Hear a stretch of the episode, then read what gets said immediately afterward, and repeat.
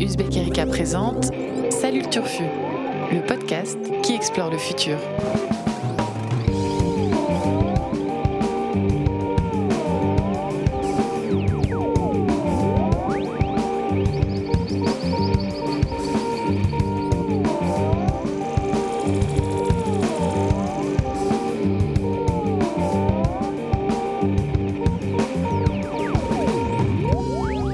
Salut à toutes, salut à tous et surtout salut le Turfu, le podcast de l'actualité du futur vu par la rédaction d'Uzbek Erika. Alors aujourd'hui, on va parler d'actu, d'actu du Turfu évidemment, mais d'actu culturelle du futur.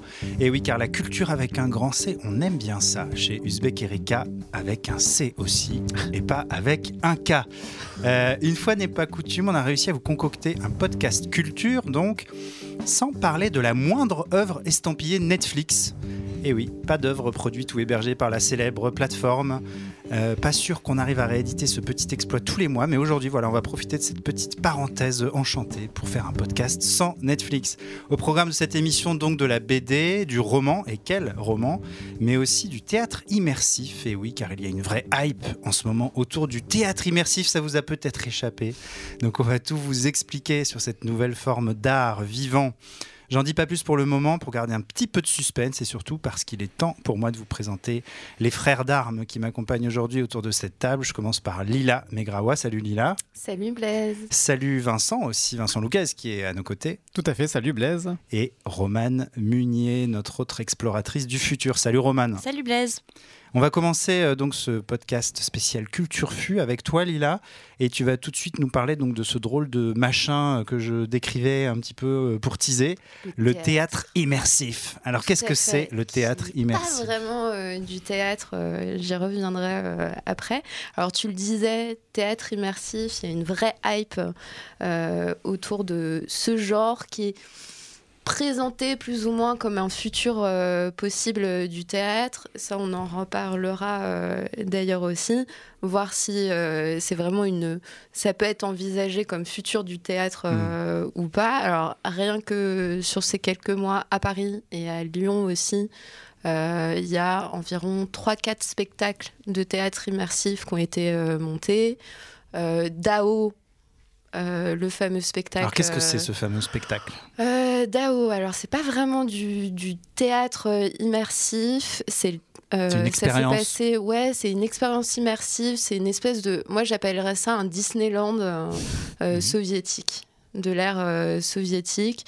Euh, en fait, très très attendu, très très annoncé. Très attendu. C'était au début de l'année. Objet culturel euh, bizarre. non identifié. Non identifié et qui s'est un peu transformé en fiasco parce que pas à la hauteur des attentes. Donc en fait, c'était Théâtre du Châtelet, Théâtre de la Ville à Paris qui était, qui était investi. Il y avait, on va dire à la fois euh, une dizaine de performances par, euh, par jour. Euh, tu, pouvais, assister à des, à des concerts, des concerts improvisés. Alors ça allait de Brian Eno à l'artiste russe le, plus, le plus obscur. certaines pièces du quotidien qui étaient représentées euh, de salons euh, issus euh, de l'ère soviétique, hmm. des bars soviètes. Il y avait une vraie ambition de reconstitution de l'esprit, de la culture soviétique. De présenter, de présenter à la fois, je crois, une dizaine, une dizaine ou une quinzaine de films. de films réalisés par le metteur en scène, clairement mégalo, de Dao. Je me souviens plus de son, me souviens plus de son nom. Donc voilà, on a. donc Dao a fait des petits. Il y a eu d'autres euh, d'autres œuvres, c'est ça depuis? Ouais, peu peu au prou. Donc Dao, euh, Cyrano Ostinato Fantasy. On reviendra euh, plus plus en détail sur ce spectacle là. Il y a Close de la compagnie Big Drama. Euh, on pourrait parler aussi, évoquer aussi de Heroes euh, au Bus Palladium qui revisite quatre, euh, quatre époques, quatre espaces-temps du, du, rock. Alors le théâtre immersif, je vais quand même expliquer ce que c'est. Alors, en gros, on est plongé dans un spectacle, ou plutôt l'univers euh, d'une pièce. Alors, autant aux têtes euh, traditionnelles, le spectateur va découvrir, vous allez découvrir euh, assis, l'interprétation d'un texte Hmm. par un metteur en scène et ses comédiens sur une scène bien définie. Dans le théâtre euh, immersif, il n'y a pas vraiment de scène, de plateau à proprement parler. C'est un lieu, c'est plusieurs lieux qui deviennent euh, scènes de théâtre. Le spectateur peut être assis, il est aussi libre de choisir où aller, qui suivre, de rester dans telle ou telle euh, pièce. Il se promène. D'ailleurs, les anglo-saxons qui sont un peu à l'origine de ce genre-là euh, parlent de plus que de théâtre immersif, ils parlent de hum, promenade théâtre. On doit d'ailleurs, je le disais, ce, ce genre aux anglo-saxons. Alors New York, où euh, il y a toute une scène plutôt, plutôt active du théâtre euh, immersif. En 2011, c'est la compagnie Punch Drunk qui en fait euh, monte dans un, dans un hôtel une adaptation de Macbeth de Shakespeare. Donc en fait, le spectateur, pareil, fait un peu sa pièce. Il est invité à découvrir les cinq étages euh, de l'hôtel et différentes scènes de euh, Macbeth. C'est un peu comme un, un musée vivant en fait, c'est une visite. Ouais, c'est un peu une- ça, C'est c'est une déambulation. Exactement. ouais. C'est entre la pièce, c'est entre la déambulation, la découverte. En fait, vous êtes immergé dans, Mm. un, dans un univers. Alors, je le disais plus tôt, avec Roman, on a vu euh, Cyrano Ostinato Fantasy. Super Alors, titre. le principe, ouais, c'était euh, très chouette. Très ça cool. s'est déroulé au théâtre euh, Le Pic. Ça a été monté par la compagnie du libre euh, acteur, mise en scène par Sébastien Bonnel. Le pitch, c'est euh, une troupe de théâtre monte Cyrano de Bergerac. Vous Jusque-là, rien de bien. euh, Exactement. Original. Voilà.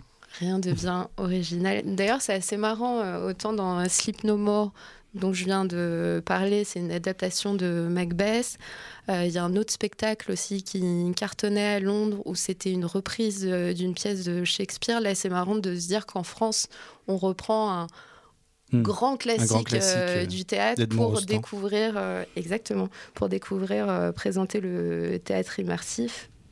Cyrano de Bergerac. Donc en fait, vous assistez à des répétitions. Vous êtes, je dirais pas comment, vous participez euh, à la pièce. Alors l'action, elle se passe pas seulement sur le plateau euh, du théâtre euh, Le Mhm. Pic, mais aussi dans les coulisses, dans le bar, les couloirs, au fond de la salle, près de, près de la régie. Spectateur un peu pris à partie. Vous pouvez, pareil, déambuler un moment à l'envie. Ce qui est assez, assez intéressant, c'est que Romane, ce qu'elle a vécu, je pense, diffère de ce que j'ai vécu moi. Toi, par exemple, tu as été. euh, Faut, faut aimer le contact en fait, c'est ça, humain. C'est un, c'est un ouais, le contact physique Oui, avec selon, des inconnus. selon les, selon les choix qu'on fait, en fait, on voit pas la même partie de la pièce, on voit pas, euh, on rencontre pas les mêmes acteurs. Donc, en fait, euh, à un moment donné, j'étais séparée de Lila et je me suis Mhm. retrouvée apostrophée par une actrice euh, toute seule dans un recoin euh, de, Et du tu lui as mis une théâtre. tarte, et- non non, je- je- quand même. Mais C'est euh, un peu oppressant. Mais t'avais du envie. coup, euh, ouais, on n'a pas du tout la même expérience. En fait, à la fin, on peut limite se raconter euh, ce qu'on a vu. Ce que et vous ça avez peut être vu, très ouais. différent. Oui, il y a un petit côté aussi euh, expérience dont vous êtes le héros ou à choix Exactement. multiples. Ok. Dans Sleep No More, euh, par exemple, ils tiennent absolument à séparer les couples. Dans Dao, c'est aussi, s'ils avaient réussi, c'est aussi ce qui était prévu. D'accord. Euh, à la base, ce qui était prévu, c'est que chacun se retrouve avec euh, une espèce de programme euh, personnalisé, une Hmm. promenade personnalisée, Unique. en fait. Exactement. Exactement. Unique en son genre. Alors, j'ai aussi découvert un autre spectacle qui est une approche euh, différente du théâtre immersif. Close. Euh, ça a été monté par la compagnie Big Drama, mise en scène par euh, Ariane Reynaud. Ça s'est joué le mois dernier dans un très très bel espace de 700 mètres carrés dans le 11e. Et en fait, dans ce spectacle, alors là, on est encore plus dans l'expérience. Vous vous retrouvez en 1917 dans une maison close et vous êtes invité à assister à un mariage. Alors on assiste à la fois à des numéros de cabaret, vous déambulez euh, euh, dans des boudoirs, il y a une chambre assez incroyable de, euh, la meilleure catin euh, de la maison close. On Trop dirait, bien. euh, ce décor, on dirait la mort En de- immersion dans une maison close. Exactement, ce décor, on dirait la maison de la. euh, ce tableau de Delacroix, La mort de Sardanapale. Ah oui. si vous ne connaissez pas, je vous invite à. Je vous invite à découvrir euh, ce tableau. Et alors tout ça, euh, tout ça, vous le découvrez, vous y assistez tout en sirotant, comme dans un mariage, un verre de vin ou un verre de, de, De champagne. ou de champagne. Exactement, exactement. Et ce qui est très intéressant dans ce genre, c'est qu'en fait, euh, j'ai un peu l'impression qu'à chaque metteur en scène, son, sa vision du théâtre immersif, à chaque spectateur, Son son, expérience. expérience Mm. de théâtre euh, immersif. Ce qui me fait dire que le théâtre immersif, au final, c'est pas du théâtre, c'est autre chose. On va y chercher euh, une expérience, on revient euh, de la même manière que euh, on peut pas dire que la réalité virtuelle, c'est ce soit du cinéma ou Mm. du théâtre, c'est Autre chose. Autre chose. Une autre C'est un expérience autre, culturelle. euh, un autre Ouais. moyen euh, d'expression dont peuvent s'emparer euh, des metteurs en scène de théâtre, des réalisateurs qui viennent du ciné ou pas, des vidéastes, des plasticiens. Comme la VR, ce théâtre immersif, il impose aucun cadre aussi. En fait, un- on est en train d'assister à un nouveau moyen d'expression artistique. On va appeler ça déambulation immersive parce que j'aime bien le mot déambulation. voilà. L'expérience euh, immersive. Expérience immersive. Ouais, mais expérience immersive, la VR est une un expérience immersive. quoi. Ouais, il y a une dimension un peu. T'as l'impression que tu vas enfiler un casque et. Et, et que tout va s'allumer autour de toi, non? Un peu Ouais, ce côté toujours connecté. peu- Là, c'est très charnel, justement, j'ai l'impression. Ouais, bah, d'ailleurs, ça a donné. euh, je pense que Romane, tu peux, tu peux donner mon témoignage. Elle, elle entend du mot charnel. Elle était, elle était un peu gênée. Ouais, moi j'ai- j'étais un peu. euh, Enfin, le, le seul euh, bémol un peu moi de ce genre d'expérience, c'est que ça te pousse à te sortir de ta zone de confort. On assiste à des scènes d'intimité, euh, Ouais. comme en fait c'est comme dans un film. On voit des scènes euh, d'intimité, on, on a l'habitude de les voir, mais quand elles se font à un mètre de nous avec des vraies personnes qui vraiment se touchent, euh, expriment beaucoup de désir et tout, c'est hyper. euh, Enfin, en plus on a on C'est a gênant, ouais. Ouais, c'est gênant, puis on peut presque pas détourner les yeux. En fait, on se regarde Mm. tous entre spectateurs à voir lequel va craquer et finir par partir de la Mm. salle. Tu peux voir les voyeurs ou pas. oui, voilà. fait. Et c'est ça qu'en fait, je trouve un peu euh, dur aussi, c'est qu'on se retrouve plus dans une position de spectateur, mais plus dans une position de voyeur, où on vient assister à des engueulades intimes, à des, des scènes de sexe. Enfin, C'est très intéressant parce qu'en 10 minutes, on vient de parler de maison close, de, de sexe, d'intimité, Et de, charnel et de voyeurisme. Et ça, C'est quand même un bon en, combo. en 10 minutes de- pour ouvrir un podcast, c'est un, un- un beau combo. Et on va continuer dans le. Tu voulais ajouter quelque chose, Roman? Non, c'est tout. Non. bon, je pense que... sur, sur le. On va continuer dans le charnel avec, euh, avec Vincent. Avec qui a-. Ouais. qui a lu euh, pour euh, nous, pour vous, une bande dessinée qui s'appelle Sorrow et moi, taureau et moi. Alors, pas taureau l'animal, pas, pas sorrow le terme anglais qui signifie euh, chagrin et peine, mais bien référence à Henry David Thoreau. Voilà. C'est ça, donc le, le grand philosophe américain. dont- Tout à fait. Je s'inspire la bande euh, dessinée. Je te laisse la de cette euh, chronique que je dirais taureau, donc ne vous offusquez pas, ce sera plus simple en français de parler de taureau. Euh, de toute façon, il parle beaucoup d'animaux, donc ça ne l'offusquerait pas lui-même, je pense. Donc Taureau et moi, oui, c'est le titre de la bande dessinée de Cédric Talling. C'est sa première bande dessinée euh, publiée qui est parue là il y a quelques semaines aux éditions Rue de l'Échiquier. Euh, et qui raconte donc en fait la vie de, de- de Cédric, un, un peu l'archétype du quadragénaire parisien écolo, euh, ordinaire, père de deux enfants et un peu en pleine crise existentielle. Euh, il faut dire que sa crise existentielle, elle est quand même alimentée par des nouvelles catastrophiques qui s'accumulent sur l'état de la planète, sur la pollution, la disparition de la biodiversité, le réchauffement climatique, beaucoup de choses qui, Ça me qui rappelle sont, quelque chose. voilà, qui sont dans l'air du temps globalement et dont on parle souvent sur Ouzbek Erika. Voilà, donc Cédric reflète, reflète vraiment en fait cette situation un, un peu confuse dans laquelle peuvent se retrouver beaucoup de gens aujourd'hui confrontés à leur propre prise de conscience comme ça écologiste. Euh, on le voit piquer une crise d'angoisse euh, en pensant au risque euh, cataclysmique environnemental, euh, en lisant d'ailleurs un article d'Yves Cochet de Libération qui est, qui est dessiné dans la BD, euh, euh, Yves Cochet dont on a parlé en parlant de nous de- d'effondrement euh, dans notre magazine.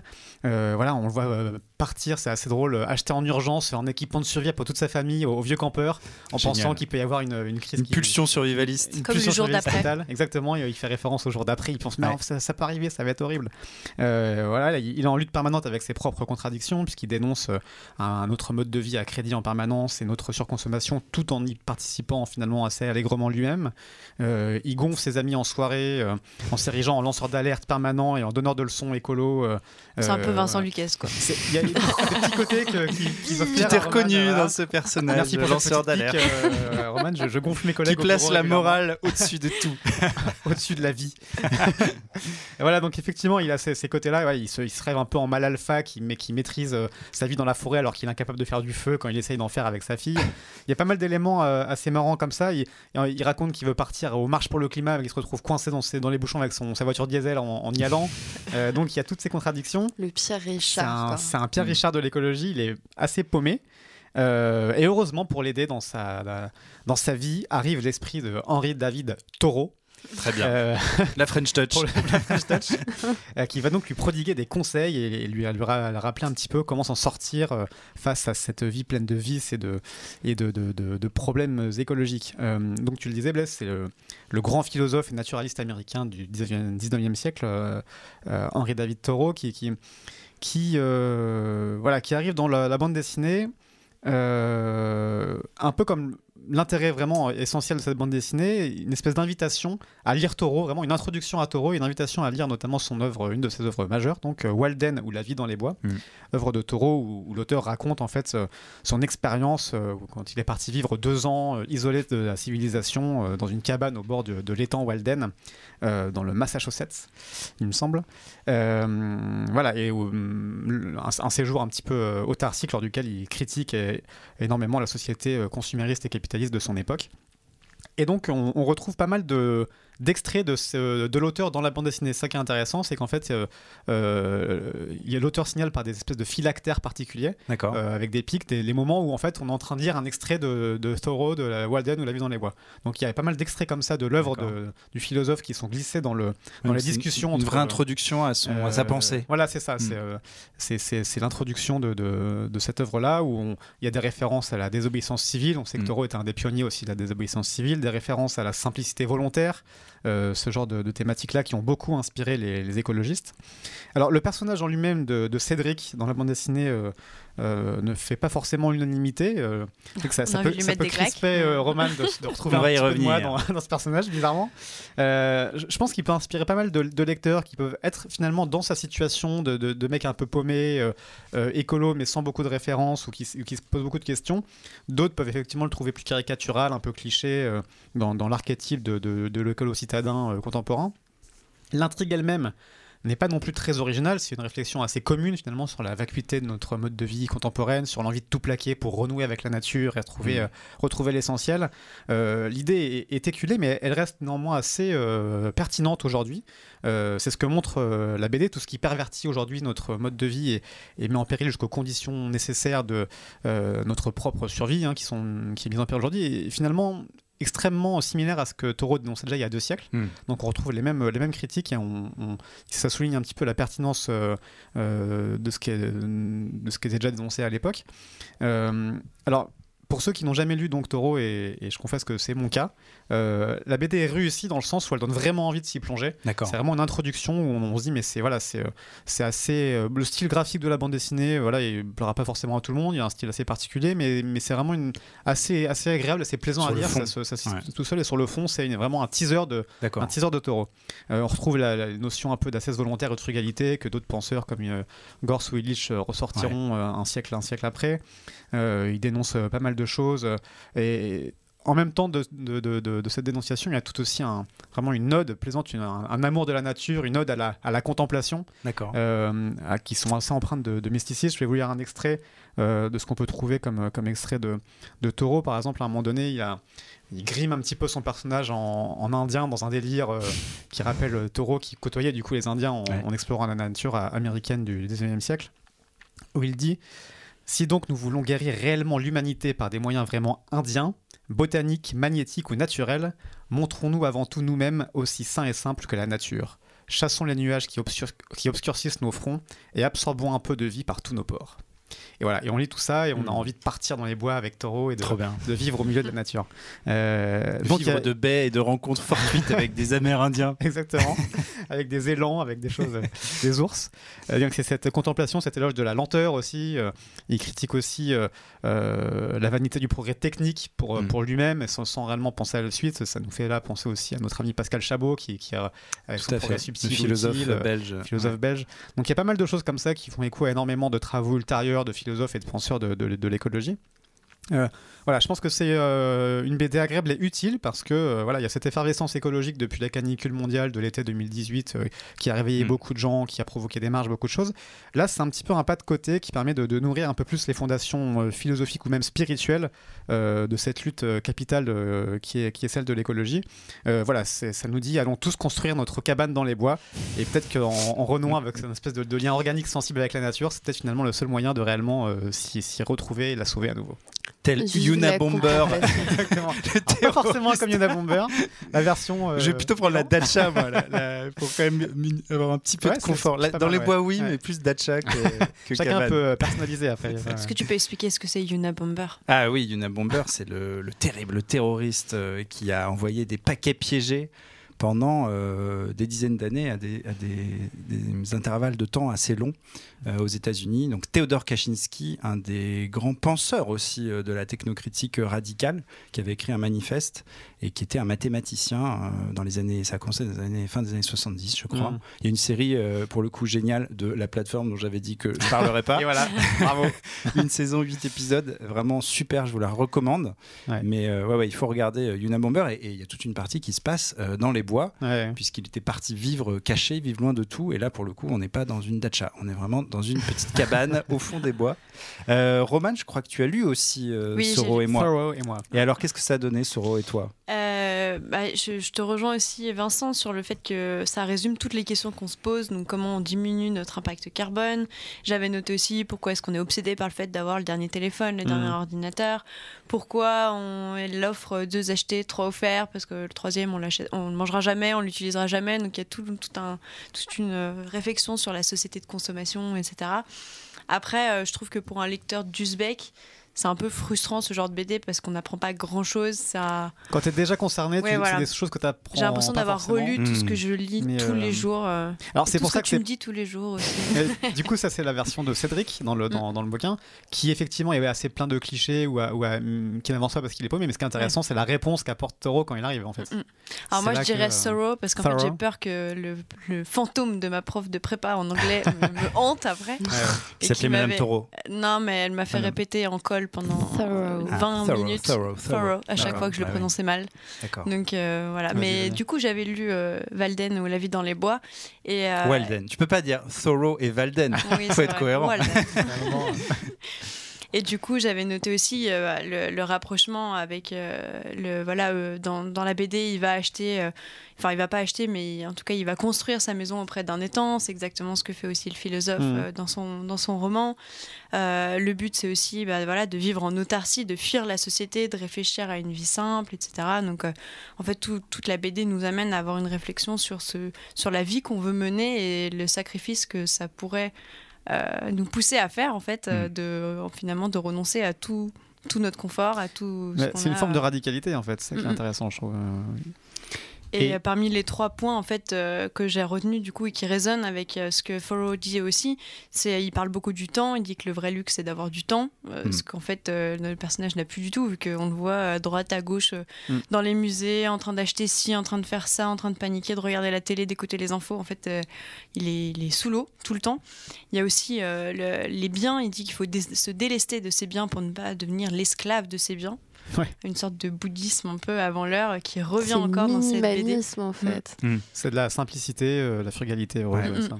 Et le dernier point, c'est aussi euh, le de fait de travailler sans relâche pour essayer de subvenir à nos besoins, de payer nos dettes, sans s'apercevoir qu'en fait, ce qu'on perd euh, le plus précieux, c'est c'est notre liberté. Et, Et du coup, euh, voilà. Après, je trouve un peu euh, voilà radical le fait de se retrouver euh, à construire une maison euh, perdue dans la pampa euh, avec des toilettes sèches, comme dit la gamine. Parce qu'elle a dit putain, papa, Ouais, il y t'es sûr pour les toilettes qui, sèches quand est un même peu en train de râler. C'est un peu rude les toilettes sèches. Ouais. Mais la, la- la cabane, j'apprends plus comme, comme un symbole de cette ch- Ouais. changement qu'il appelle de ses voeux, mais ça fait penser à beaucoup de discours aujourd'hui radicaux, notamment la dernière vidéo d'Aurélien Barraud qui est sortie Ouais. le jour où on enregistre le podcast, Tout ou la fait. veille, Tout où il y a cette, cette même euh, conception qu'il a. Il dit en fait finalement tant qu'on est dans, les- dans les- cette logique de petits pas et qu'on comprend pas qu'il faut radicalement changer de mode de vie, Mm. on n'y arrivera pas. Et en fait, c'est ce que dit la, la BD. C'est en fait, il faut, il faut oser franchir le cap, comprendre que le changement de vie doit être radical si on veut vraiment euh, être en accord avec nos principes. Quoi. Ouais, moi, la seule question que ça me pose, c'est tout l'aspect social. Quand tu te retrouves comme ça, isolé dans des endroits euh,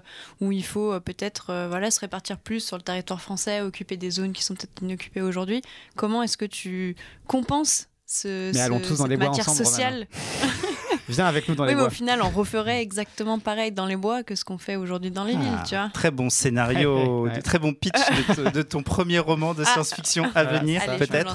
Non, mais Voilà. une vie, une vie euh, rurale, euh, En tout cas, on n'a pas moins concentrée, c'est pas la même chose que dans les villes. Ouais. euh. on n'a pas forcément besoin d'être un Théodore Kaczynski pour, euh, pour faire cette démarche-là. Ouais. C'est aussi, euh, moi, euh, Soro et, et- et Walden, euh, la première fois que j'en ai entendu parler, et je sais que Vincent partage ce tropisme, c'est évidemment le, le grand film, Eh oui. euh, Into le the cercle Wild. des... Non, non, le cercle Avant. des Ah, poètes disparus. non. Into the Wild, évidemment, mais bien avant encore dans les...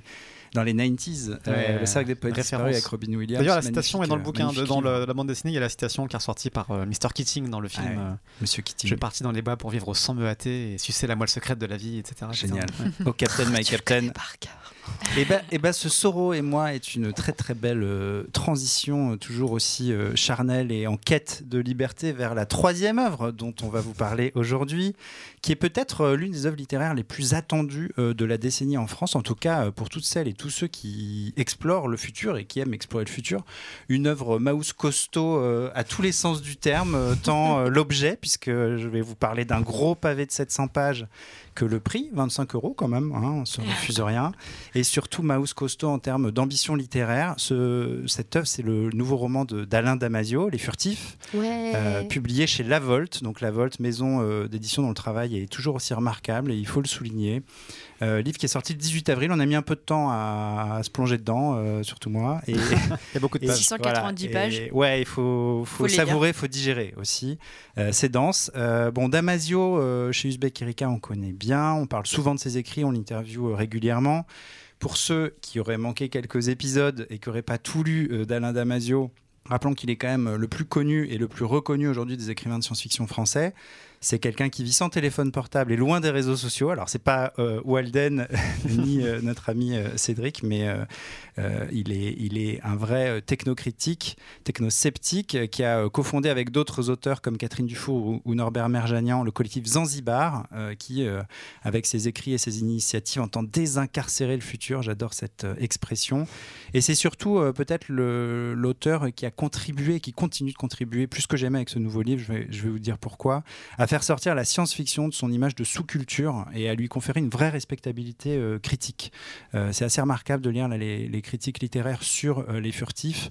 C'est un des problèmes de la science-fiction, c'est cette reconnaissance un petit peu officielle, on va dire, et, le fait qu'elle est souvent mise à la marge. Et Damasio travaille vraiment pour... pour la, la désincarcérer aussi euh, et, et augmenter sa respectabilité. Il a publié deux euh, romans, La zone euh, du dehors et La horde du contrevent, un paquet de nouvelles.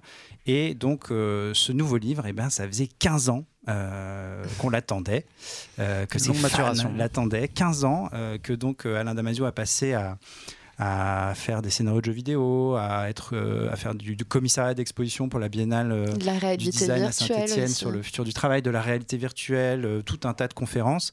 Tout ça lui a servi à maturer son, son œuvre. Mais je ne vais pas m'étendre sur la bio et le contexte. Je vais vous parler de- du contenu de ce livre où toutes les obsessions damasiennes sont là. La société de contrôle, la privatisation sans frontières, euh, le technococon, le fameux technococon euh, euh, qu'il a théorisé, dans lequel on se, on se complaît tous plus ou moins. Euh, on en parlait à l'instant. Et euh, je cite ici la formule de l'auteur qui est écrite dans le livre l'absolue vivacité du vivant, au sens deleuzien, nietzschéen, spinozien du terme. C'est les trois grands maîtres à penser d'Alain Damasio. Il les adore. Désolé pour le, le name dropping intello. Alors, le pitch, euh, dans un futur pas si lointain, euh, donc le capitalisme a étendu ses ramifications jusque dans les moindres interstices de la vie. Jusqu'ici, rien, de- rien de bien surprenant. Tous les citoyens sont bagués, couvés par des IA, des intelligences euh, artificielles, mais surtout des intelligences amies. Euh, sauf une petite poignée d'irréductibles gaulois qui résistent encore et toujours à l'envahisseur et qui vit loin de ce confort connecté.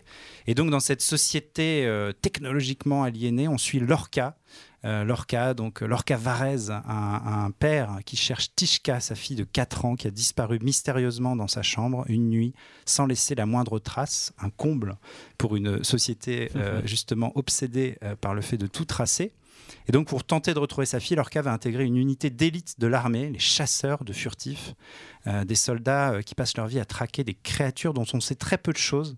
euh, dans toute la première moitié du livre, sinon qu'elles existent, qu'elles sont là parmi nous, qu'on ne les voit pas, que les individus lambda ne les voient pas. C'est des êtres de chair et de son, des créatures dont les capacités de communication et de métamorphose dépassent l'entendement.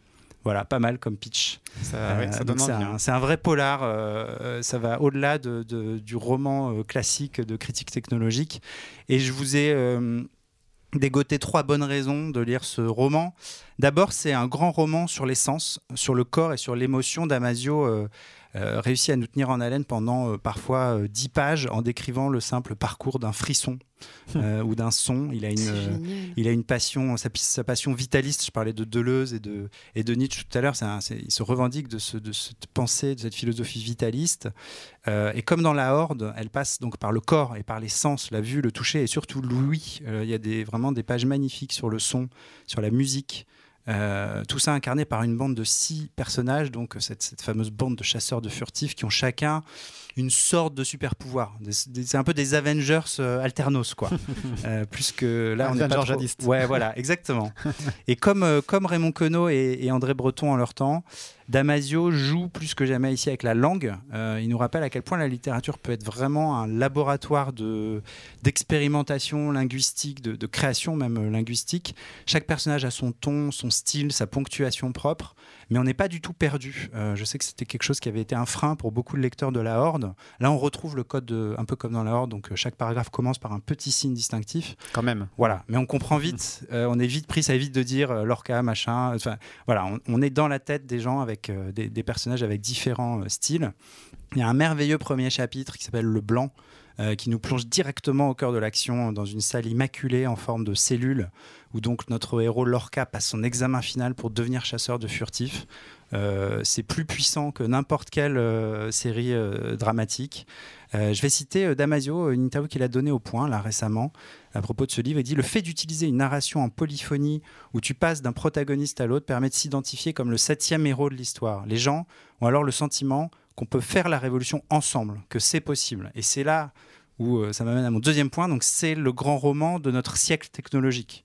Euh, c'est un roman d'émancipation, un roman euh, que, Damasio a conçu dans sa structure comme une sortie de l'aliénation, dont, je, parlais au début, aliénation technologique évidemment pour, Damasio. C'est la redécouverte du cycle de la vie, une redéfinition même du cycle de la vie, et l'affirmation donc un autre monde est possible, un futur où la, où la smart city aseptisée ne sera pas à l'horizon euh, de tout le monde. Il y a des, d'ailleurs, c'est bourré de clins d'œil, de détournements sur notre présent technologique. Euh, on peut parler donc de la privatisation, je, je l'évoquais. Il y a le phénomène du naming. Là, les, Paris appartient à LVMH dans le futur euh, imaginé par Damasio. Cannes appartient à Warner et Orange appartient à Orange. Orange, voilà. Bien joué, Vincent. Même les individus portent des noms de marques. Euh, Il y a une marque qui est très, enfin, une entreprise qui est très présente dans ce bouquin, c'est Sivin. Je vous laisse faire le, le verlan pour deviner de, de qui il s'agit.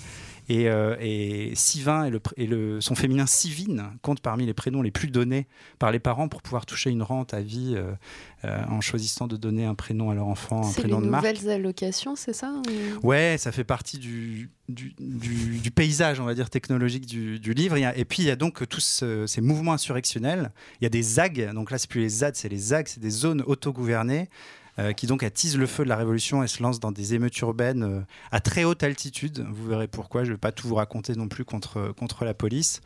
Et je vais vous lire un extrait de, du livre euh, qui montre bien ce, ce paysage euh, cette trame un petit peu technologique, ça concerne les Vendians, qui est donc un, Mhm. un néologisme damasien. Dès que tu descendais dans la rue, dans toute la ville privatisée, tu te prenais systématiquement trois vagues. Les taxis, les Vendians et les drones.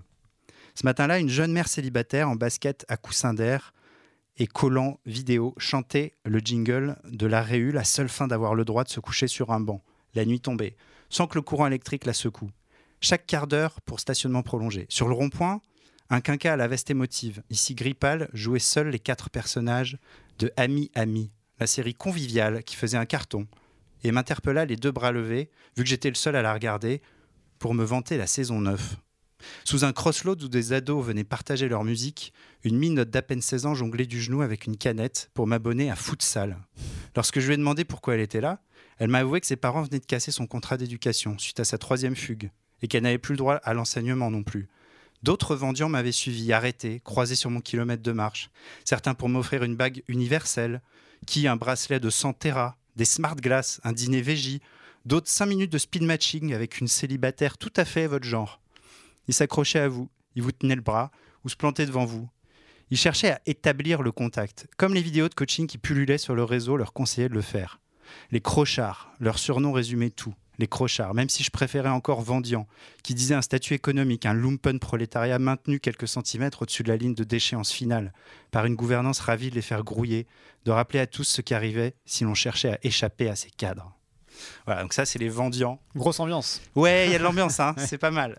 Et puis, euh, c'est un peu d'ailleurs, alors là, j'ai j'ai pris un moment fort, mais je trouve que c'est une des presque une des faiblesses du livre. Alors, paradoxalement, euh, tous ces clins d'œil à l'époque, euh, ils sonnent parfois presque trop 2019. Euh, c'est à la fois une- le grand peur que roman ce du. soit daté, c'est ça, rapidement Ouais, y a des- en fait, il y a quelques trucs un peu clichés. Euh, justement, sur, euh, sur la police, sur les zadistes, on a, une- on a un super personnage féminin, mais elle est en saroual et en chèche. La bande fume des spliffs. Il manquerait juste Manu Chao, tu vois, et ça, on tomberait dans le cliché euh, le plus éculé sur les zadistes, quoi. Donc, Ouais. de temps en temps, il, il- il surjoue, mais c'est- aussi volontaire, mais on, on a- on a- on aurait envie qu'il soit aussi imaginatif dans sa trame euh, historique, dans son, dans son décor, que dans son propos et dans sa forme. Et donc pour moi, c'est la petite limite, c'est que parfois on est presque trop dans l'époque. Euh, Mm. Voilà. Mais il, il a toujours euh, écrit la science-fiction, vu la science-fiction comme une littérature du présent d'Amasio. Donc Mm. là, ça se, ça se sent. Avec voilà quelques, quelques réserves. Et puis le dernier point euh, sur pourquoi il faut lire euh, ce livre, c'est parce que c'est un merveilleux livre sur la, sur la parentalité. C'est peut-être les plus belles pages que moi j'ai lues sur, euh, sur le sentiment, sur la réalité de la paternité, sur les angoisses, sur l'irrationalité, sur la puissance d'un amour fou et, l'importance des liens humains. Tout est là vraiment dans, le, dans les mots de Damasio. Il y a Antoine Saint-Épondine qui est un, blogueur dont on a, qui a écrit, qui continue, je crois, qui finalise sa thèse sur la horde du contrevent. Euh, qui a écrit un article en deux parties qu'on a repris sur le site d'Uzbek Erika. Euh, vous pouvez le, lire sur le site. Et il écrit des, des très belles euh, lignes sur ça. Il dit Les furtifs placent l'amour filial en thématique principale, animale, mais aussi le principe de transmission inversée de la fille pour ses parents. À la faveur de l'enquête de Sahar et Lorca, donc nos deux héros, ceux-ci doivent s'ouvrir et se réinventer, changer leur compréhension du monde pour la comprendre comme leur fille. Très belle occurrence de l'idée nietzschéenne que les enfants sont des êtres ouverts et créateurs, non encore englués dans les passions tristes des adultes incapables de les comprendre. Je gage que pas mal de parents qui liront ces pages pleureront toutes les larmes de leur corps. Eh bien oui, Antoine, il a, il raison. Ah, ça, alors, ça, ça fout la larme à l'œil. Ouais, il y a des passages où tu as la larme à l'œil. Et il n'y a pas beaucoup de livres qui mettent la larme à l'œil. Donc bravo Alain Damasio, lisez ce livre magnifique. Il y a plein de bonnes raisons de le lire. C'est un livre important. T'as écouté son album aussi, il me semble. Et il y a un album, absolument. Il y a une, une bande sonore, on va dire, euh, qui accompagne le livre. Très belle si on aime la guitare, très rock expérimental qui, qui peut être un bon complément effectivement à, à l'écoute du, à la, à la- j'allais dire à l'écoute, c'est un, un- le lapsus est très, est très euh, révélateur parce que c'est vraiment un livre sur le son. Sensoriel. un livre sensoriel, donc à la lecture de, de ce livre, euh, qui est présenté par pas mal de critiques comme euh, vraiment l'héritier de- du meilleur des mondes d'Aldous Huxley, plus que de 1984 d'Orwell. Euh, On sait que Damasio est un peu l'écrivain de critique de la société de contrôle. Là, c'est vrai qu'on est vraiment sur le techno-cocon, sur une société du confort, et donc on revient à, à nos obsessions et à ce qu'on racontait euh, sur les, les œuvres précédentes. Euh, c'est vraiment une sorte de meilleur des mondes en plus moderne, plus extrême Mm. et, et plus puissant encore. Voilà, donc un vrai beau livre sur la, la vie sous toutes ses formes. Voilà, donc il faut lire euh, Alain Damasio. Tu donnes envie en tout Bah, cas. hein. j'espère. C'est bien vendu, ouais. Mm. Bon, cool, tant mieux. Et, euh, et c'est déjà le moment, euh, peut-être avant de nous quitter, Roman, je crois que tu t'es lancé aussi dans les furtifs. Tu veux peut-être dire un mot le premier chapitre. Ah d'accord. Mais il est bien, t'as vu? le- Oui, le beau chapitre euh, Le blanc. qui s'appelle Le Blanc, ouais, voilà. Mm. Où euh, on a vraiment tout le lexique des émotions, de, du, à la fois du son, mais aussi euh, en visuel. Il, il remarque toutes les, toutes les imperfections d'un mur qui paraissait complètement blanc à première, au premier regard et qui finalement, quand on le regarde de très près, il y a du blanc pâle, du blanc cassé, Mm. du blanc. C'est assez, euh, 50 nuances c'est de blanc. fou. ouais, voilà. 30 pages sur une salle blanche. Ouais, c'est et pourtant, c'est, c'est, ça, ça c'est très impressionnant. Mm. On est tout de suite plongé dans ce futur à découvrir donc euh, Alain Damasio, Les Furtifs, aux éditions La Volte. Et ben on va se quitter, euh, les amis. Euh, continuez donc à nous lire. Là, on vous a fait des belles recos de de lecture et d'expérience euh, immersive. Euh, à bientôt. Donc pour continuer à explorer le futur, continuez à nous écouter, à nous lire et à nous dire ce que vous en pensez. Et à bientôt dans le futur. Salut